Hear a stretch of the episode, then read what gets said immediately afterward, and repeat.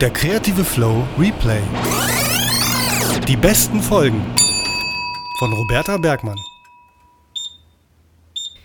Hey du, schön, dass du diese Folge hörst. Vielleicht arbeitest du in der Kreativbranche, bist Künstler, Autor, Illustrator oder Musiker. Oder du gehst deiner kreativen Leidenschaft nebenberuflich oder in deiner Freizeit nach. Dann bist du hier jedenfalls genau richtig. Und ich freue mich sehr, dass du da bist. Ich bin Roberta, Host von Der Kreative Flow, ein Podcast für Kreativschaffende. Vielleicht kennst du mich als Autorin verschiedener Sachbücher zum Thema Gestaltung und Kreativität oder auch als Buchillustratorin. Heute nehme ich dich mit nach Hamburg. Ich treffe mich mit der wunderbaren Illustratorin und Autorin Regina Kehn. Und du sitzt mit uns morgens in einem Café in St. Pauli. Also nimm Platz, denn jetzt geht es los. Findest du das?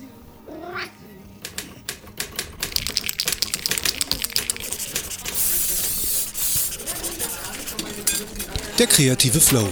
Ein Podcast für Kreativschaffende. Von Roberta Bergmann. Noch jemand Stifte? Regina Kehn ist seit 1990 freiberuflich als Illustratorin tätig. Was? 30 Jahre? Das ist ja der Wahnsinn. Ja, was für eine Erfahrung, was für ein Wissen. Wie könnte so eine Kreative nicht interessant sein zu interviewen? Und dann ist Regina auch noch so unfassbar sympathisch und herzlich. Doch bevor ich zu rührselig werde, denn ich muss echt sagen, dass ich meinen Job hier als Podcasterin echt liebe und dass ich so tolle Leute treffen kann, das macht mich echt mega dankbar. Also bevor das hier zu emotional wird, habe ich noch ein paar Hard Facts von Regina für dich, die ich bei Wikipedia gefunden habe. Also Regina Kehn wurde 1962 in Hamburg geboren, studierte Illustration an der Fachhochschule für Gestaltung in Hamburg und schloss im Bereich Kinderbuch 1989 dann ihr Studium mit Diplom ab. Seit 1990 ist sie freiberuflich als Illustratorin für Magazine, Werbung, Kinderbuchverlage und für das Fernsehen tätig. Zu ihren Auftraggebern gehören zum Beispiel der Spiegel, Fokus, Rotring, KitteKat, Fischer, DTV, Ravensburger Carlsen und zum Beispiel auch ähm, der TV-Sender NDR, wo sie ähm, für die Kinderserie Siebenstein tätig war. Regina hat Bilderbücher für zahlreiche Autoren illustriert, unter anderem für Michael Ende, Cornelia Funke, Joe Pestum und Andreas Steinhöfel. Sie lebt heute mit ihrem Mann und ihren beiden Töchtern in Hamburg. Und da habe ich mich auch mit ihr in einem Café zum Frühstücken verabredet. Und nachdem wir uns die Megen vollgeschlagen und bereits gefühlt drei Podcast-Folgen gequatscht hatten, habe ich mein Aufnahmegerät herausgeholt und das aufgenommen, was du jetzt hörst. Viel Spaß bei Das, das, das, das Interview. Ich sitze hier mit der Regina Kehn in Hamburg in einem ganz tollen Café. Wie heißt es eigentlich? Café du Port. Hallo Regina. Hallo Roberta. Grüß Magst, dich. magst du dich mal vorstellen? Ja. Was, was, wer bist du? Was machst du? Ich bin seit einiger Zeit freiberufliche Illustratorin. Ich mache sehr viele Kinderbücher, viele Buchcover. Habe so für Zeitschriften auch schon gearbeitet, habe Briefmarken gemacht und ja. Und wie lange machst du das schon? Oh, ich weiß gar nicht. Also echt richtig lange. Ich glaube über 20 Jahre. Ja, tatsächlich, ja. Doch, ich habe 1990 angefangen. 1990 angefangen zu studieren. Nein, freiberuflich zu arbeiten. Wow. Ja, Oh, Wahnsinn. ja Wahnsinn, ne? Und ähm, wo, wo hast du studiert? Hast du studiert? Ja, ich habe in Hamburg studiert. Damals hieß es noch Hochschule für Gestaltung. Das ist jetzt HAW Hamburg. Kommunikationsdesign mit Schwerpunkt Illustration. Und ähm, ich bin sehr begeistert, äh, wenn man auf deiner Webseite schaut, für wie viele Verlage du schon illustriert hast. Also ich glaube, es gibt kaum einen Verlag, für den du in Deutschland Ja, nicht illustriert ja, hast, ja. oder? Also du hast eine echt lange äh, Buch. Äh, Illustrationstradition oder so. Ja, danke. Das ist eigentlich total toll, dass du das sagst. Also auf der anderen Seite ist es auch irgendwie so was Gespaltenes, weil ich weiß noch, als ich angefangen habe, hat ein Lektor von Tienemann damals zu mir gesagt, machen Sie nicht zu viel. Mhm. Und ich mhm. dachte irgendwie, oh, was für ein Mist. Irgendwie, ich will erstmal was machen, ja. ich will zeichnen und irgendwie will ich ja auch davon leben und Geld verdienen. Wieso soll ich jetzt nicht viel machen? Ja, weil man sich über sie übersieht. Also man, es würde so eine Übersättigung eintreten. Nachher wäre ich irgendwie, und das, das hat mich irgendwie so ein bisschen verfolgt. Also so deswegen, einerseits denke ich immer, ja, ich mache viel und ich mache ja auch wirklich gerne viel. Und andererseits denke ich immer, oh shit, mache ich vielleicht zu viel, wenn Leute sagen irgendwie, oh Mann, du bist bei allen Verlagen. Und ähm, es hat sich schon so rauskristallisiert, dass ich so in letzter Zeit, ähm, ja, also so für einige mehr oder weniger mache. Aber tatsächlich irgendwie bin, bin halt ein bisschen dabei. Ja. Hast du mal gezählt, wie viele Bücher das sind? Nee, ne? Nee, habe ich nicht gezählt. Aber ich musste neulich eine Veröffentlichungsliste schreiben und habe mich da auch ein bisschen schwer getan und habe die Cover zum Beispiel gar nicht raufgenommen für die ich gemacht habe. Ja, Wahnsinn. Ich äh, freue mich auf jeden Fall, dass du in meinem Podcast bist, weil ich das sehr bewundernswert finde. Und ich habe auch selber ähm, äh, Bücher von dir im Regal gefunden, noch aus meiner Jugendzeit. So, das habe ich dir, glaube ich, schon mal erzählt. Ähm, ich, der, der Wunschpunsch ja, zum Beispiel. Das ja, ist halt so eins ja. meiner von Michael Ende. Das mochte ich halt total gerne, damals schon auch als Buch. Also immer, das habe ich immer wieder angeguckt und die Zeichnungen mochte ich total gerne. Und ich habe das ja jetzt erst erfahren, dass das von dir ist und dachte so, ja krass, wie lange ich dich ja dann indirekt schon kenne. Das ist wirklich total krass und das ist, freut mich aber sehr auch erstmal sowieso und aber es ist manchmal auch lustig, wenn dann, wenn ich so Leuten gegenüberstehe und die sagen, oh, von dir ist mein liebstes Kinderbuch damals und so. Aber tatsächlich war das auch ein Glücksfall, weil das unmittelbar nach dem Studium ähm, war ich in Bologna. Es ist eine ganz lustige Geschichte. Also ich war zum ersten Mal so richtig im wirklichen ernsten Leben mit einer Mappe in Bologna unterwegs und das erste Mal war ich bei Han, ähm, Gelberg Hans-Joachim Gelberg und mit meiner Mappe und ich hatte damals was illustriert. Irgendwie war das ein Text, der in der Unterwelt spielte, irgendwie in der Kanalisation, wo Ratten in der Kanalisation unterwegs waren. Ich fand das toll. Ich habe das total gerne gemacht. Es war alles dunkel. Diese Viecher sprangen da rum und, und äh, diese alte Kanalisation hatte so kathedralenartige Perspektiven, habe ich viel benutzt und war nun fertig und dann stehst du da als Anfänger und jetzt kommt es drauf an und er blättert das so durch und dann kam dieser Spruch, der mir bis heute wirklich sich eingebrannt hat, zu dunkel, damit werden sie nichts. Okay. Okay. Und dann habe ich erstmal so die Mappe genommen. Also er hat dann aber auch sich wirklich auch noch mit mir beschäftigt und wir haben noch länger geredet. Aber trotzdem irgendwie geht man wie so ein begossener Pudel dann ja. da weg und ich habe dann mit meiner Mappe erstmal drei Runden um diese Messe gemacht, um mich so ein bisschen zu beruhigen und möglichst irgendwie äh, ruhig da wieder irgendwie reinzugehen. Das war irgendwie doof.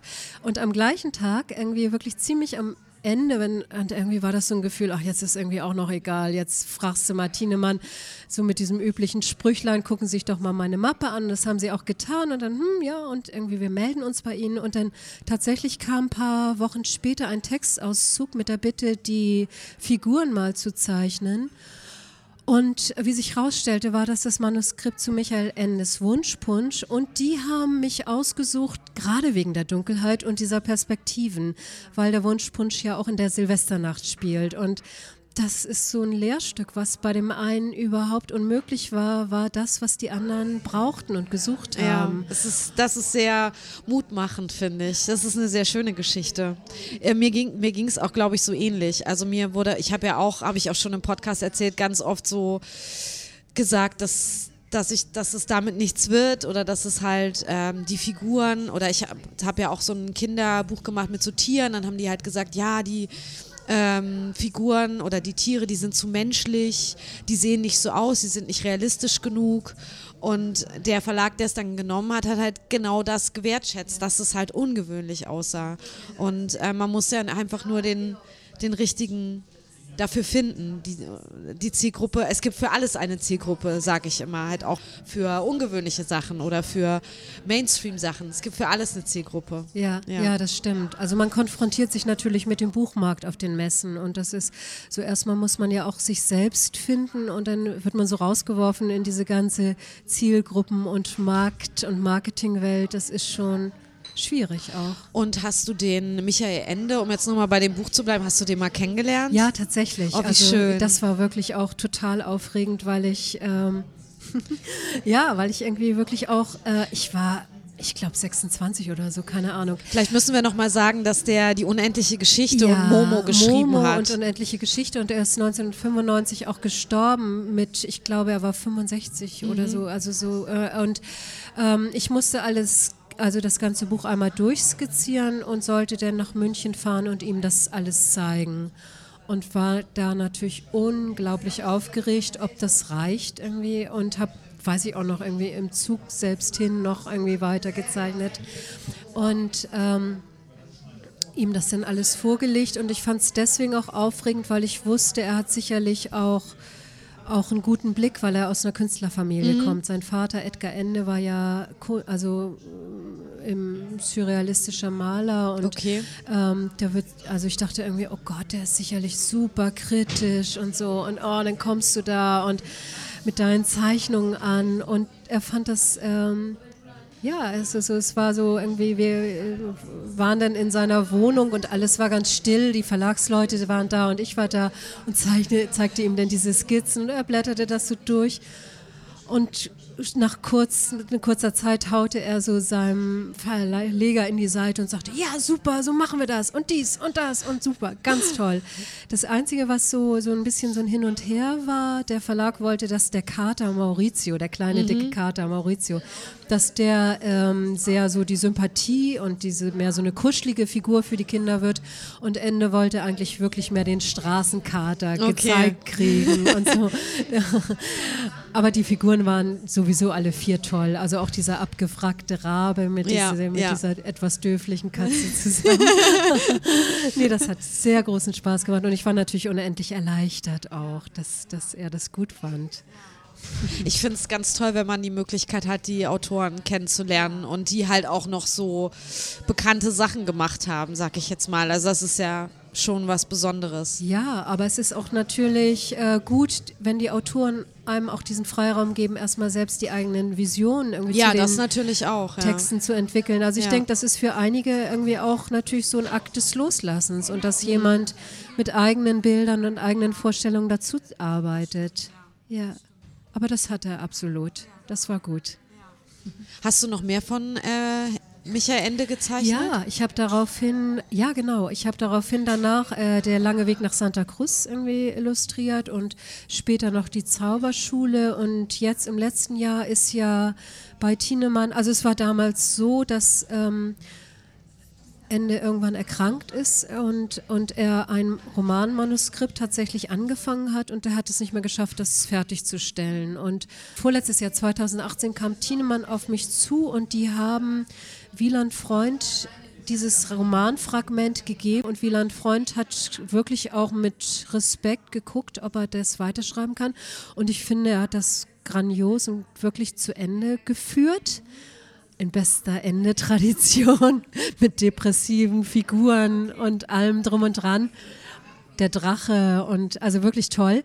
Ähm, und ich bin tatsächlich wieder gefragt worden, ob ich das mache. Also Rodrigo Raubein und Knirps sein Knappe heißt das Buch. Okay. Und ist das schon draußen? Ja, es ist erschienen bei Tienemann. Ah ja, okay. Wann ist das rausgekommen? Ähm, 2019. Ah ja, habe ich, hab ich gar nicht 2019, mitbekommen. Ja. Muss ich nochmal gucken.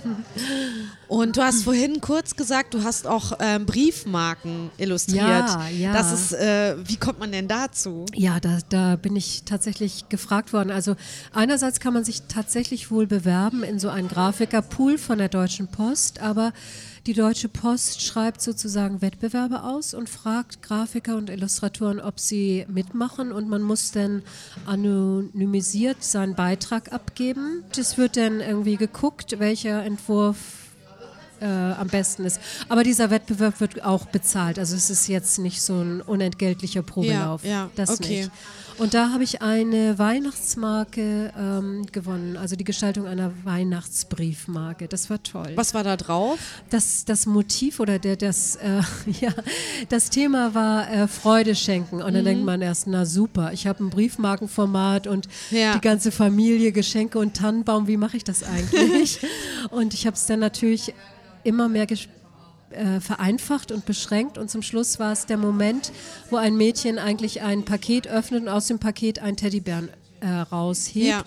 Und ähm, also sie holt den Teddy Teddybären raus und es ist klar, der Teddybär ist genauso begeistert, dass er sie Sehr, sieht. sehr gut. Der Moment des Verliebens zwischen Mädchen und Teddy. Hatte ja. die, war die so gelblich, die Ja, Marke? Dann ja, habe ich die, glaube ich, auch verklebt. Ja. Ah, also sehr die, gut. Das war vor, vor so, also vor zwei Jahren Ja, oder so, genau. kann das sein? Ja, zwei, ja, dann, Jahren. Ja. dann wusste ich auch nicht, dass das von dir Ja, ist, aber es kommt mir jetzt gerade sehr bekannt vor, weil ich bin ja ein eifriger Weihnachtspostschreiber Toll, und dann hole ich mir ja auch immer Ja. Marken, also jetzt nicht, dass ich dann extra die Weihnachtsmarken hole, aber das hatte sich dann so ergeben und Mhm. ja, schön. Ja, Ja, dann ja, habe ich noch genau. gedacht, oh, das ist aber eine schöne Illustration, von Ja. wem das wohl ist.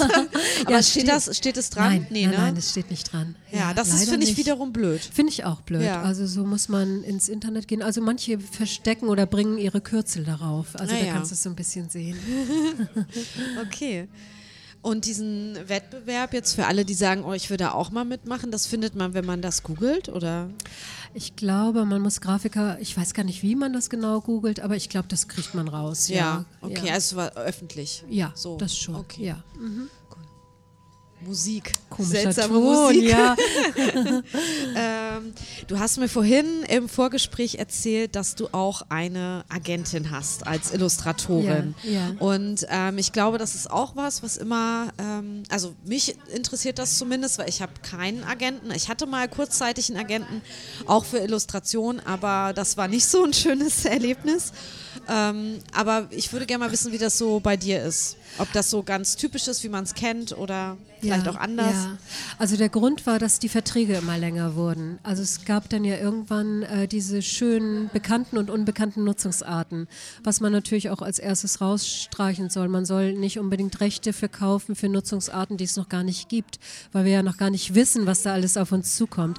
Aber es war so im Zuge dessen natürlich, dass es immer mehr Möglichkeiten der Vermarktung gab und ähm, das waren dann diese bekannten und unbekannten Nutzungsarten. Und ah, überhaupt, diese Verträge wurden länger und länger. Und ich dachte irgendwann, ich ähm, Steige da jemand, nicht mehr durch oder ja, und ich will auch wirklich jemand an meiner Seite haben, Ja. um diese, um diese Sprache einfach auch, dass es nicht mehr so ein, ein ähm, Geheimnis, ja, das ist wirklich auch mich mit jemand darüber abstimmen zu Mhm. können, auseinandersetzen zu können. Das war ein großer Wunsch. Und den habe ich gefunden in Susanne Hellwig. Und das Gute ist, also was mich sonst immer abgeschreckt hat, ist, ähm, ich kenne ja nun schon auch viele und viele Verlage und äh, oft ist es so, ähm, dass man äh, einen Prozentsatz von allem, was man erwirtschaftet, einem Agenten ähm, zahlt und das wollte ich nicht. Irgendwie. Ja. Und es geht, ging irgendwie auch anders. Also so ich zahle sie projektweise oder aufgabenweise für das, was sie für mich macht. Und das finde ich in meinem Fall sehr schön und ist vielleicht auch noch meine Anregung, dass das auch geht. Also man muss sich nicht mit Haut und Haaren unbedingt verkaufen. Genau, weil ich kenne das auch, dass man, wenn man bei also einen Illustrationsagenten oder eine Illustrationsagentur hat, dass man da exklusiv ist. Das heißt, alle Jobs, die man dann einwirbt oder die ähm, an einen herangetragen werden, teilt man mit dem Agenten oder der Agentur, manchmal 50-50, manchmal 40-60, aber so in dem Dreh. Und das würde auch bedeuten, oder so war es halt auch mal bei einem ähm, äh, Agenten, wo ich mal gefragt hatte, ähm, man muss auch, wenn man selber was einwirbt und Kontakt hat, bekommt zum Verlag, dann muss man der Agentur sagen, ich habe jetzt hier diesen Verlagskontakt, die wollen mit mir arbeiten und dann äh, übernimmt quasi die Agentur ähm, den Job und man muss dann der Agentur seinen Anteil, die Hälfte im Zweifel bezahlen, obwohl eigentlich der Kontakt von einem selber kam. Und das fand ich immer schwierig, weil ich auch dachte so, ja, aber kann, wieso kann man das nicht trennen? Warum muss das so exklusiv Ja, sein? ja das wäre für mich auch nichts. Aber ich glaube, das ist auch verschieden, was die, wie so Leute damit umgehen. Also für manche ist es toll, wirklich auch eine ganz enge Begleitung zu haben. Und es, es gibt auch Agenten, die als Einzelperson agieren. Und ich glaube, da ist der Prozentsatz bei 15 Prozent. Also es Mhm. ist nochmal anders. Aber für mich war das auch immer so ähm, zu, zu nah oder zu viel. Ja. Aber für einige ist das schön, die dann auch gerne so nah jemand haben und auch ganz viel abgeben, auch natürlich auch da auch viel denn auch rausziehen können für sich. Aber das muss, ich glaube, das kann man schon auch ein bisschen verhandeln. Ist auch wichtig, dass man ähm, mit dem Agenten gut zusammen arbeiten kann, dass der einem wirklich auch menschlich irgendwie äh, ganz, dass es ganz prima ist. Also und viele Agenten nehmen einen natürlich auch unangenehme Dinge ab. Die gehen irgendwie halt auch zu den Verlagen und zeigen irgendwie dich und so und und man muss gucken, aber irgendwie alles im Leben ist verhandelbar und ähm, es gibt auch tolle Leute, irgendwie verschiedene Leute, die das machen. Das ist übrigens auch ein schöner Satz, alles im Leben ist verhandelbar. Wir haben auch im Vorgespräch darüber geredet, so Verlagsverträge und Ja, so. ja, und ja. dass ich halt, halt auch ganz oft gesagt bekomme, ja, nee, also dem Verlag, also das ist der Ver Vertragsentwurf, aber wir brauchen da eigentlich gar nicht weiter, du kannst den jetzt unterschreiben. Der ist nämlich für alle Illustratoren oder für alle, kann man jetzt einsetzen, für alle Autoren sowieso gleich. Wir zahlen allen das Gleiche. Und das ist natürlich so ein ne, Ding, verhandeln, verhandelt wird hier nichts. So. Und deswegen finde ich das schön, sich immer wieder ins Gedächtnis zu rufen, alles ist verhandelbar. Und selbst wenn das so ist, ich lasse mich dann nicht einschüchtern, dann ist es, bin ich halt die Ausnahme. Zumindest in der Theorie. Ja, ich kann ja auch mal so ganz schlau sagen, dass das Wichtigste, also eine wichtige Kernkompetenz einfach echt überall im Leben Selbstbewusstsein ist. Und, und was heißt das irgendwie? Ist für alle gleich und ist für, äh, haben wir noch nie gezahlt und so. Ist das eigentlich irgendwie ein Argument? Irgendwie, ja, dann Ja. zahlt ihr es halt zum ersten Mal oder für mich gilt nicht das, was für alle gilt.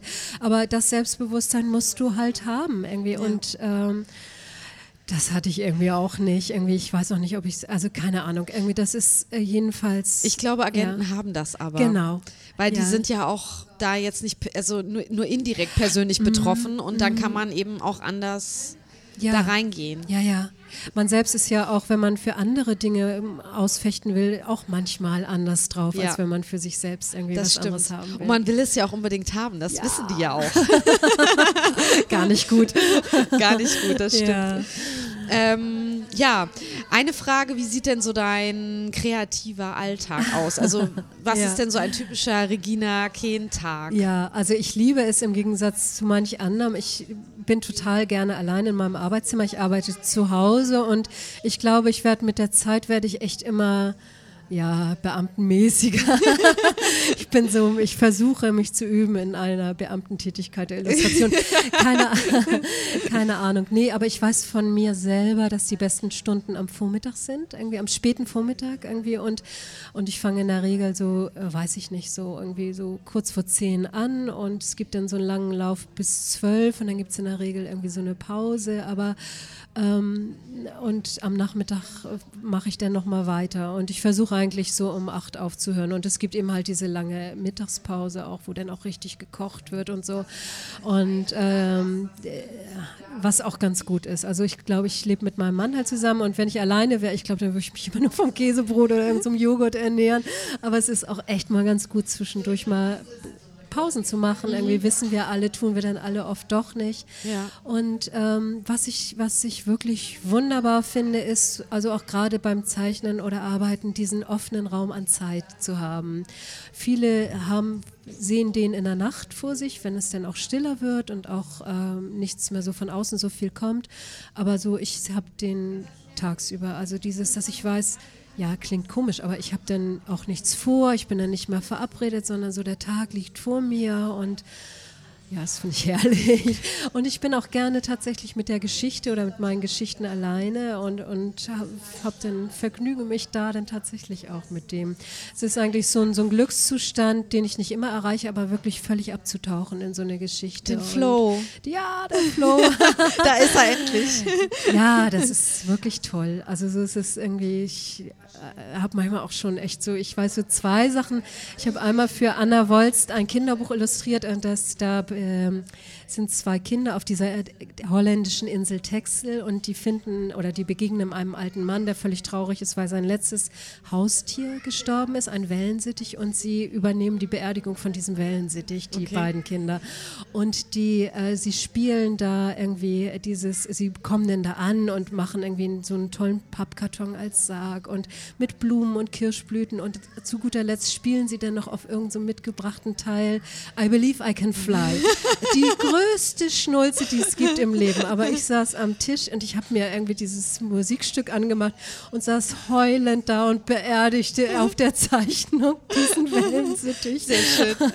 Also du tauchst dann wirklich richtig ein. Ja, das ist toll, wenn man das kann. Also dazu gehört natürlich auch, dass man die Texte gut findet, die Ja, man macht. ja. Und, und Anna Wolz schreibt irgendwie, der Text ist super. Also Ja. der hatte alles, was, woran ich denn so Spaß habe. Ja. Und, ja. Kann ich sehr gut nachvollziehen. Ich habe auch bei Arnes Schatz, ähm, was ja so in Skandinavien spielt und eigentlich ist die ganze Zeit dunkel und alles ist vereist und so. Und ich habe auch das im Winter äh, ge gezeichnet, Gott sei Dank. Und es war auch arschkalt draußen und das war, das war auch so, dass ich da richtig reingekrochen bin in die, in die Bilder. Und dann mich da auch so verloren habe. Ich war dann wirklich in dieser Schneelandschaft da drin. Ja, ja das, das geht mir auch so.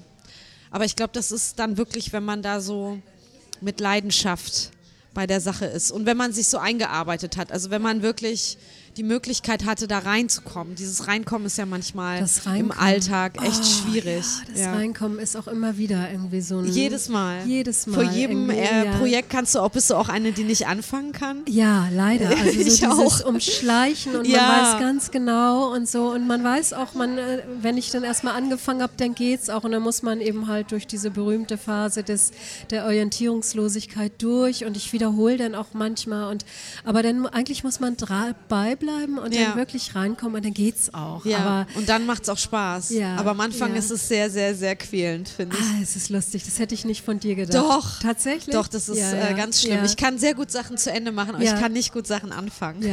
Ach, interessant. Ja, der Weil- Anfang, ja. ja. ja. ähm, ich wollte noch irgendwas fragen. Lass mich mal überlegen. Ach so, ähm, was ich eben gedacht hatte, genau als, ähm, als du so im, im Sch äh, Sprechen warst, äh, habe ich mich gefragt, was du jetzt gerade als, äh, woran du jetzt gerade im Moment arbeitest oder was jetzt so als nächste Projekte so rauskommen. Also ich drücke mich gerade um das Anfangen.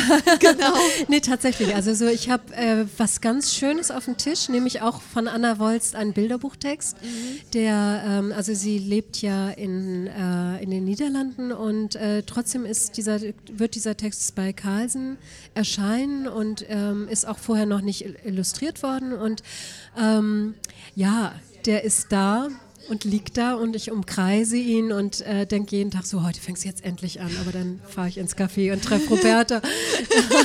Sehr gut, gute Ja. Ablenkung. Aber das ist ja, äh, ähm, das ist hilfreich, sag ich dir. Das wird dich heute, da wird dir total viel Energie geben und dann fängst du an, wenn du zu Hause Sehr bist. gut, ja, ja. Ähm, wie lange brauchst du denn so für so ein Kinderbuch oder wie viel Zeit hast du? Ja, also Zeit habe ich im Grunde ein halbes Jahr bestimmt, aber es ist eigentlich wirklich nicht sinnvoll. Darüber haben wir vorhin auch schon gesprochen. Ähm, eigentlich ist, kann, ist es nicht gut, ein halbes Jahr irgendwie für so wenig Vorschuss erstmal an so einem großen Projekt zu arbeiten. Und auch das ist ja etwas, was immer so eine Herausforderung darstellt, dass man denkt, ich muss einfacher werden, weil das Einfache ja oft sowieso Schneller. die einfache Form erstmal Schneller praktischerweise und- schneller, Ja. aber komischerweise ist sie oft ja auch viel schöner. Also viel schöner, viel reduzierter oder verdichtet oder irgendwie das. Ähm, aber auch das ist ja ein Prozess. Also ich habe irgendwo mal, ich weiß nicht, ob ich das als Spruch gehört habe, aber äh, das ging so, kompliziert kann jeder Idiot. Also so, aber einfach, einfach ist schwierig. Also und das stimmt tatsächlich. Die, diese reduzierte oder diese Essenz von etwas zu finden. Aber vielleicht ist der Weg dann doch wieder ein langer. Also vielleicht brauche ich doch das halbe Jahr, keine Ahnung, um es ganz einfach zu Ja, machen. ja, Ja. Aber ich weiß genau, was du meinst. Ich habe ähm, von meiner ähm, japanischen Freundin Ryoko ein ganz tolles Kinderbuch geschickt bekommen aus Japan und ich war so begeistert. Es ist Einfach nur wie eine Katze über, ich weiß nicht, 32 Seiten oder so, einen äh, Farbklecks äh, jagt. Und es passiert eigentlich gar nichts, außer dass diese Katze halt hinter, hinter diesem Punkt her springt, über 30 Seiten. Und es ist aber so toll reduziert und trotzdem spannend und voller Emotionen. Und die Farben ändern sich halt so, je nachdem, welchem Verzweiflungsgrad die Katze gerade ist, weil sie den Punkt nicht kriegt, dann wird der Punkt größer und kleiner. Und es ist so, ich habe dieses Buch mir auch extra so ganz groß äh, nach vorne ins Regal gestellt, mit dem Cover nach vorn, weil mir das so, so ein Vorbild sein möchte. Ich möchte gerne mal so ein Buch machen mit so einer einfachen Idee, weil ich glaube, vermeintlich auch, dass es schnell geht, aber es ist so kraftvoll und trotzdem alles drin, was man für eine gute Geschichte braucht. Also das hat mich einfach total beeindruckt, weil ich da vorher nie drüber nachgedacht habe, wie wenig es eigentlich braucht. Und es gibt auch äh, Text dazu, den kann ich aber nicht lesen, weil es auf Japanisch ja. ist. Und es ist mir ehrlich gesagt auch egal, weil ich es ja. auch so verstehe. Ja. Also es bräuchte nicht mal Text dafür. Ja, das ist total toll, was du sagst. Also das ist, also oft glaube ich wirklich, das ist ähm, ein Weg im Grunde zu scheitern und noch nicht mal schön zu scheitern, dass wir selber eigentlich zu viel wollen. Vielleicht auch in so eine Geschichte zu viel reinpacken, weil wir zu viel, wie soll ich sagen, irgendwie damit ausdrücken wollen. Und wenn es leichter oder wenn es einfacher ginge, transportiert sich trotzdem so viel. Aber ähm, ja, das ist, glaube ich, wirklich die große Kunst. Genauso wie es sicherlich hilfreich ist, sich, also die, ich glaube, es geht vielleicht gar nicht anders. Gerade heute, es geht nicht anders, als dass man sich beschränken muss. Wir haben vorhin auch gerade darüber gesprochen, dass man oft so überwältigt ist und dass wir alle ja in der Regel dieser einigermaßen professionell unterwegs sind, überwältigt sind oder alles zur Verfügung haben an Programmen, an Schriften, an Animationsmöglichkeiten und also auch theoretisch können wir ja auf äh, allen möglichen sozialen Plattformen auch alles veröffentlichen und Blogs schreiben oder und Podcasts machen und und und. Ähm, Filme drehen, hast du noch vergessen, singen. genau, ja, ja. Singen Slam, unsere Bilder alles möglich, äh, ja. präsentieren. Ja, das ist, dass man manchmal wirklich überkübelt, überwältigt ist und, und äh, gar nichts mehr macht oder von einem zum anderen springt und wirklich nirgendwo tief reingeht. Ich glaube, es ist, und dann begegnen einen solche Bücher wie äh, Die Katze, die so glaubhaft ihr eigenes Drama da. Ja. ja, ähm, das ist toll. Das ist wirklich toll. Ja, und du plädierst auch dafür, dass man im Grunde wieder zurück sollte. Ähm, zu, zu einer Sache und die dann in die Tiefe geht, ja. gehend macht. Ne? Ja. Also weil sonst ja. dreht man ja irgendwie durch. Weil man kann eh nicht alles machen.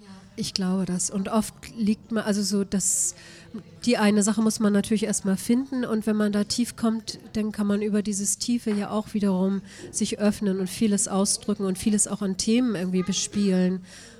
Also oft, also ich weiß nicht, ob es so ist, aber das klingt fast, also deine Katze, die dem Fleck hinterher äh, springt und Jagd klingt fast wie eine Metapher, dass in diesem Bild auch wiederum ganz viel liegt, was so viel schöner ausgedrückt ist und viel wie soll ich sagen, also so nicht so überfrachtet oder mit irgendwelchen komischen. Es ist total abstrakt sogar, weil du hast, du siehst nicht mal eine Landschaft oder irgendwas, es ist einfach nur Farbe, es ist total wild, wie abstrakte Malerei gemalt. Also es zerfließt auch alles. Du hast dann auch zwei Doppelseiten, wo man nichts mehr sieht, auch nur krasse, grelle Farben, weil diese Katze so am Verzweifeln ist. Und dann beruhigt sich das aber wieder. Also ist, ich kann das auch ganz schwer erklären, aber es hat mich halt so beeindruckt, weil weil es so enorm künstlerisch war und ich mich auch gefragt habe, würde ein deutscher Verlag sowas Heftiges machen und würden Kinder, also würden Kinder das so gut finden, wie ich das gerade geil finde, weil es so, so konsequent ist und so eigen ist und so besonders ist. So auch anders als alles, was ich bisher im Kinderbuch gesehen habe. Ich muss dir das mal, ich schicke dir mal Fotos ja, davon. Ja, ich Oder ich äh, versuche,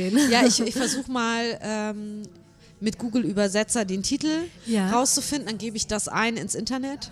Und dann äh, werde ich, werd ich einen Link auch in die Shownotes packen zu diesem Buch. Ja, toll. Also ich ja. möchte jetzt unbedingt auch dieses Buch, Buch sehen. Und äh, ohne das zu kennen, habe ich. Ich kann dir auch nicht sagen, wie es heißt. Mist. Aber ich glaube, das Wichtige ist auch, und was es klingt so, als wenn das Buch auch so wäre, du gibst natürlich auch dem Betrachter einen unglaublichen Freiraum. Ja. Und das ist natürlich auch etwas, also so diese, diesen Freiraum und dieses ähm, ist etwas, was demjenigen natürlich auch die Möglichkeit gibt, alles das reinzupacken, was er selber darin sieht. Also das ist toll. Also es macht unheimlich viel auf. Wahrscheinlich viel mehr, als wenn die ganze Umgebung bis ins kleinste, letzte Detail ausformuliert wäre. Aber ich glaube, die, die Käufer müssen das erkennen, das dass, das die, dass ja. das die große Chance dieses Buches ist und nicht sagen würde, es ist ja nur so geschmiert, so, ich, wo sind denn da die Häuser und ja die Menschen und keine Ahnung. Also, ne, ich glaube, dafür braucht es halt auch so einen offenen Geist, der das dann in dem Moment auch versteht oder gut findet oder sich darauf einlässt, wie ja bei allen Sachen das so ist. Schön, ein offener Geist. Ja, ne? Sehr schön. Wunderbar, ja. Ähm, ich wollte dich noch fragen, es kam mir gerade so in den Kopf, welches war denn das Projekt, was du. Also ich glaube, dass wenn man so wirklich von der Illustration lebt, man auch viele Sachen macht, weil man weiß, der Verlag möchte das so haben und es ist dann besonders niedlich oder besonders was auch immer äh, in eine Richtung ge getrieben, weil man das halt weil man professionell ist und das auch so liefern kann. Aber hast du so ein Projekt, wo du sagst, da konnte ich ganz ich selbst mein Ding zeichnen und äh, was war das? Und, und warum ist das dann vielleicht anders von so Auftragsillustrationen, wenn man halt, weiß ich nicht, ein ähm, Jugendbuchcover macht oder sowas? Ja, ähm, also ich kenne beide Seiten, beide Enden der Skala, die du gerade beschrieben mhm. hast. Ähm, also einmal auch so, so Buchserien, die man macht, weil man weiß, es ist ja auch etwas, was verlässliches Einkommen und ja, bringt, also dass man weiß, dann, dann kommt wieder Band sowieso und innerlich stöhnt man schon, weil man weiß, oh, okay und so weiter. Und die an, das andere Ende der Skala war ähm, ein, ein Buch aus der Reihe, das Buch mit dem blauen Band, das literarische Kaleidoskop. Und da hatte ich, war die Freiheit ganz groß und erst auch fast ja, also so, das war wirklich fast zu groß oder ich hatte Angst, dass sie zu groß wird, weil ich auch die Texte zu diesem Gedichtband ausgesucht habe. Also ich hatte sozusagen, stand so vor dem Kanon dessen, was schon gedichtet worden ist. Und dann sucht ihr da erstmal was aus. Und dann habe ich auch, war ich eingeschüchtert, weil ich dachte, oh Gott, ich bin doch keine Germanistin. Und dann dachte ich, komm, irgendwie, ich mache es von der anderen Seite, nämlich ich nehme das, was in mir Bilder irgendwie hervorruft. Und so dann war es leichter. Dann konnte ich Texte aussuchen, die in dem Buch gekommen sind. Und das Besondere ist, dass ich da so gearbeitet habe, wie es eigentlich ähm, erstmal nicht gemacht wird, wie kein professioneller Mensch es macht. Also ich habe die zum Beispiel die Texte mit der Hand geschrieben, ist ja auch schon mal völlig absurd in, in diesem Ja gut, Zeitalter. bei Gedichten geht das ja. ja. Aber auch die nicht auf einer extra Ebene oder auf, noch nicht mal auf einer extra Folie, sondern rein ins Original. Natürlich auch mit Fehlern und allem drum und dran, die ich natürlich digital, denn da habe ich ihn dann doch gebraucht, den Computer. Also so auch ausbessern konnte. Aber ich und ich konnte auch ähm, gucken, von Text zu Text, was braucht der Text? Braucht der Text irgendwie eine Atmosphäre, die total düster ist und, und voller Schmutz und irgendwie in der Erde fast spielt? Oder das ist wieder die, die vom Anfang, äh, genau, äh, wo, der, wo, der Herr, wo der Herr gesagt ja. hat, damit werden sie nichts. Genau, viel zu dunkel. viel zu dunkel. Und, äh, oder auch die ganz, sowas ganz Lichtes, dass äh, das fast irgendwie, irgendwie da ein Vogel singt oder dass man und das Meer geht. Und da war wirklich, da konnte ich mich so austoben und dazu war. Und ich glaube, das ist auch etwas, also was ich zumindest brauche, aber ich glaube, das brauchen fast alle Menschen. Also ich hatte erstmal einmal Zeit, wirklich Zeit. Ich hatte große Freiheit, aber ich konnte diese Freiheit auch benutzen, weil ich so einen Vertrauensvorschuss hatte. Mhm. Ich hatte sowohl vom Verlag als von dem Herausgeber Tillmann Spreckelsen den irgendwie war ich gebadet in so einem, das wird schon toll. Ja. Und das ist natürlich was ganz Kostbares, dass man mit Leuten zusammenarbeitet, von denen man äh, irgendwie spürt, die schätzen einen und ähm, trotzdem ist es so, dass man zwischendurch noch denkt, irgendwie, oh Gott, ich habe noch gar nichts richtig, wirklich. Also ich habe zwar schon 3000 Skizzen, aber alle sind mittelmäßig. Ich kann nichts gebrauchen, ich habe noch gar nichts. Also es gab auch, auch ungemütliche Momente, aber. Kenne ich ähm, auch. Ja, so Gerade so am Anfang, so genau. im ersten Drittel denkt man, oh Gott, wie soll ich das jemals ja, hinkriegen? Und dann schläft man auch mal schlecht genau, und genau. denkt so, man ist, man ist der Blender, man kann gar nichts. Ja, und, äh, ja, ja. niemand merkt es. Und ja. man, es darf und, aber jetzt, merken. jetzt, aber jetzt, genau. Jetzt ist der Tag gekommen, wo sie alle sagen werden, wir haben es immer schon geahnt. Genau. Das ist nur heiße Luft. ja, ganz genau. Ja, komisch. Das, also ja, das du hast so dieselben Sachen wie dieselben ich. Dieselben Gespenster, die wohnen bei mir unterm Bett. Ich glaube aber, es gibt Menschen, ich wollte gerade sagen Männer, aber ich sag mal Menschen, die das gar nicht haben. Also die da so überzeugt sind, äh, die da nicht so zweifeln. Aber ich glaube, die die Künstler, die zweifeln, sind vielleicht auch die besseren.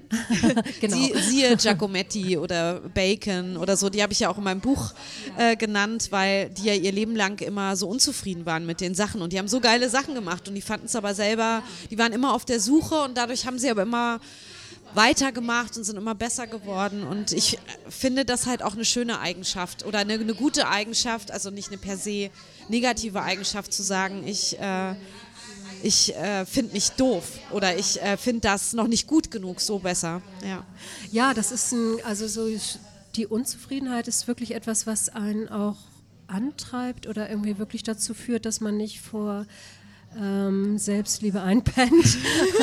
ich versuche mich gerade zu erinnern. Ich glaube, David Bowie hat gesagt, an dem Punkt, wo du denselben Song spielst, äh, hast du verloren oder bist du tot irgendwie. Und das stimmt schon. In dem Augenblick, wo man sich immer wiederholt auch. Wobei ich auch sagen muss, ja, klingt erstmal großartig, aber es ist natürlich auch toll, in gewisser Weise, wenn man sich auch ein bisschen auf sich verlassen kann. Also ich weiß noch, dass ich ähm, in der Anfangszeit was für Süddeutsche Magazin gemacht habe und da war es wirklich so bedrückend, weil ich dachte irgendwie, ich habe wirklich ganz viel skizziert und ich dachte, die rufen mich gleich an und sagen, sind sie eigentlich völlig verrückt und so, weil ich so wenig auf mich selbst mich verlassen konnte. Die haben dann nicht angerufen, sondern als sie anriefen, hieß es, ja, wir nehmen Skizze 3 und vielleicht kann man da und da noch was dran machen und ich war erst, aber es war, da war meine Fallhöhe, meine innere Fallhöhe war groß, zu groß. Also und ich glaube, man muss gucken, dass die Gespenster einfach nicht zu groß werden. Da warst du äh, unsicher einfach. Ja, ich, ja. War, ich war unsicher, wer ich bin, was ich kann, ob ich überhaupt was kann und so weiter. Ja, ja, also so, das ist schon, also so, man lernt sich besser kennen mit der Zeit. Und ich glaube, diese Unsicherheit, die wird ja auch immer größer, wenn man jetzt die Möglichkeit hat, überall zu sehen, was andere machen. Also ja. als wir angefangen haben, hat, hatten wir ja kein Internet und nicht den Zugriff auf tausende Illustratoren und man hat mal ein Buch in die Hand bekommen, wo man dann so mal Illustratoren aus Amerika vorgestellt bekommen hat oder sowas. Aber dass man da jetzt diesen schnellen Zugriff in einer Sekunde hat zu, zur ganzen Welt, das gab es halt nicht. Und das finde ich ist halt auch noch so ein Ding, wo man viel schneller den Fokus auf sich verliert und so äh, auch so mehr so zweifelt, glaube ich. Einfach weil man so viel sieht, was viel toller ist, vermeintlich. Ich habe auch an mir gemerkt, dass ich äh, gerade, wenn ich so rumgucke im Internet, also viel Pinterest beispielsweise, dass ich aber flüchtiger auch gucke, dass ich immer selbst viel, dass ich glaube, ich habe äh, früher, also diese Jahresbände, auch American Illustration und so weiter, ich glaube, ja, ja, die meinst genau, du genau. auch da habe ich irgendwie länger mit zugebracht mit Auf so jeden Buch. Fall. Und dieses schnelle weg und das nächste und guck mal, was hier noch ist. Es das, gibt einfach unendlich ja, viel. Ja. Ist, man wird es nie alles sehen können. Also das ist auch das, was ich gar nicht so schön finde, dass es diese Unendlichkeit hat. Ja, aber was passiert auch, wenn es unendlich viel gibt und ich noch nicht mal richtig hingucke? Also ja, so, das, das macht auch nicht besser. Das macht es eher noch schlimmer. Ja, ja, das stimmt. Ich werde auf jeden Fall all die Bücher verlinken, über die wir jetzt gesprochen haben. Hast du sonst noch ähm, irgendwas äh, am Start, was jetzt gerade erschienen ist oder was jetzt demnächst noch rauskommt? Ja, also es gibt, äh, ich glaube, am 5. März gibt es ein Bilderbuch, was ich auch geschrieben habe bei Carlsen. Das, was du geschrieben äh, hast? Ja, auch. auch die oh. Geschichte ist auch von mir. Ja, das ist eigentlich auch so, wo wo es hingehen soll, weil ich das toll finde, wenn man beides in der Hand hat und Regie führen kann und wenn Bild und Text auch mal gegeneinander arbeiten können oder einfach so diese, wenn man die Geschichte von beiden Seiten erzählen kann. Wie heißt ähm, das denn? Vinci. Vincent. Das ging jetzt, ja, noch nicht mal. Er heißt also offiziell Vincent, es ist ein Dackel, aber es ist, er ah, wird ja. von seinen Geschwistern nur Vinci genannt, er ist der Letzte im Wurf. Und ah, das habe ich auf Instagram gesehen bei dir. Du hast schon ein paar Zeichnungen. Ja, äh, genau. Und dann habe ich nämlich auch gedacht, aus den Zeichnungen ist dein innerer ja, Schweinehund herausgekommen. Ja, ja, ja, ne? ja, ja, das ist mein neuester, größter Liebling. ja, erzähl ja. mal. Ja, das ist genau eigentlich das. Also so die Gespenster haben eigentlich eine andere Form gekriegt und, und äh, eine Kollegin sagte, sagte, der ist eigentlich viel zu nett für einen inneren Kritiker oder einen inneren, oder äh, er sieht eigentlich nicht aus wie ein Schweinehund. Aber tatsächlich habe ich in mir gegenüber einen gezeichneten Hund gestellt, der all das ausspricht, was man sich selbst sonst immer erzählt, dass man die Sache versaut hat, weil man zu lange an einer Stelle rumradiert hat, dass man immer das Gleiche macht, dass man, äh, keine Ahnung, also so äh, alles viel zu dunkel ist, genau. Sagt er auch. Stimmt, das hat er auch Bild, gesagt. Schon wieder so dunkel. Und das macht Spaß. Du verlagerst sozusagen all diese Dinge, die man sich selber erzählt hat, die Geschichten, die man sich selber erzählt, die erzählt er mir jetzt. Und mhm. dadurch, dass er eigentlich dann doch so ein sympathischer Meckerhund ist, ist es irgendwie nicht mehr so schlimm. Oder es ist auch ganz lustig. Wie nennst du ihn? Das ist der innere Kritiker. Heißt jetzt Ach diese, so. diese Reihe, ne? Ja, Aber der Hund hat ja. gar keinen Namen, Er hat keinen oder? Namen. Ich habe schon mal, also er hat tatsächlich keinen Namen. Es ging so los. Ich nenne ihn den inneren Kritiker. Ich nenne ihn manchmal meinen kritischen Hund. Schweinehund geht's auch. Ich habe schon mal überlegt, ob ich sozusagen die Community frage, wie ich ihn denn nennen soll. Ja, kannst du machen. Das, ich glaube, das mache ich nochmal. Ja. Irgendwie, wie Aber ich halt finde mir- finde auch gut, dass er keinen Namen hat eigentlich, weil so der innere Kritiker, dann hast du auch wieder wie bei dem abstrakten Buch, du hast halt auch noch mehr Raum, ähm, dir dein, weil jeder hat den, ne? Und vielleicht heißt der einfach auch für jeden anderen. Ja, lustigerweise gibt es eine Folge, das ist, war mal, ich habe so ein ähm, vorhandenes Foto benutzt und zwar sind wir mal von der Stiftung Illustration, waren äh, viele Kollegen auf der Buchmesse und haben für irgend, ich glaube für die Stiftung gezeichnet, so kurze, schnelle Originale und die wurden dann dort verkauft. Und es gab eine Aufnahme, wo mir im Hintergrund sitzt Philipp Wächter und den ich toll finde und sehr schätze, toller Illustrator. Und der Hund sitzt an meiner Schulter und sagt, hey, guck doch mal, da hinten ist Philipp Wächter, der, was der für tolle Sachen macht. So, äh, und ich sehe auch einigermaßen unglücklich da gerade aus. Das passte ganz gut. Und lustigerweise schrieb Philipp dann irgendwie, hör nicht auf den Hund, ich habe auch so einen bei mir. ja. Ja, sehr schön. Schöne Geschichte. Mhm. Dann sag mir doch noch mal zum Schluss, wo man dich äh, findet, wenn man dich sucht. Also natürlich im Ja. Buchladen auf jeden Fall. Im Buchladen und ganz normal findet ihr unter meinem Namen irgendwie eine Seite, die Internetseite und mich auch bei Instagram. Einfach mein Name und das bin ich dann. Ja. Okay, ich werde das alles in den Shownotes verlinken und ich bedanke mich sehr für dieses ganz tolle Gespräch und ich äh, mir tun meine Hörer leid, weil wir haben davor schon über eine Stunde geredet. Ja, ja, das ist jetzt alles nicht mit auf Band, aber vielleicht wiederholen wir das einfach nochmal. Es hat mir sehr viel Spaß gemacht. Sehr gerne, Roberta. Mir Und, auch. War ähm, mir echt ein Vergnügen. Ja, wir müssen das wiederholen. Genau. Also ähm, ich wünsche dir noch einen schönen Tag und wenn du jetzt nach Hause kommst, natürlich die Pflicht, die schöne Ja. Pflicht, die, die Energie zu nutzen und an das neue Projekt zu gehen. Genau, den Anfang zu machen. Genau. Ja, Dank danke dir. schön. Vielen Dank. Ja, auf bald. Auf bald. Tschüss. Tschüss.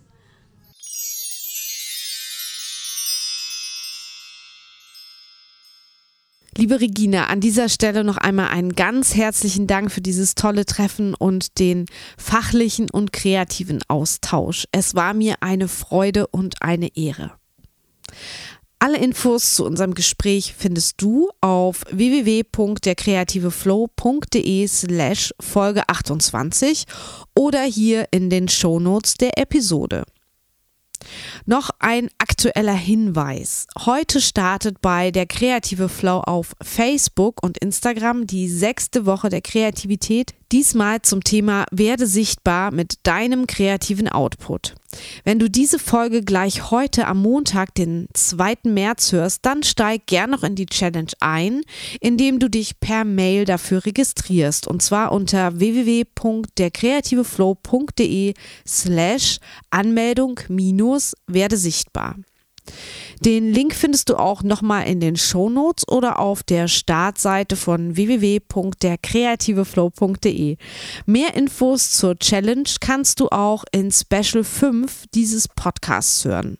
Zum Thema Sichtbarkeit und Aufmerksamkeit für dein kreatives Business werde ich demnächst noch eine Podcast-Folge machen und die Ergebnisse und auch Erkenntnisse aus der Challenge mit einfließen lassen, denke ich. Also sei gespannt. Folg mir dafür auch gern auf Instagram unter der kreative Flow. Dort werde ich die Ergebnisse dann auch aus der Challenge teilen. Ja, und jetzt sage ich Tschüss, bis in zwei Wochen, deine Roberta und die Schwierigkeit liegt nicht darin, die neuen Ideen zu finden, sondern darin, die alten loszuwerden. John Keynes.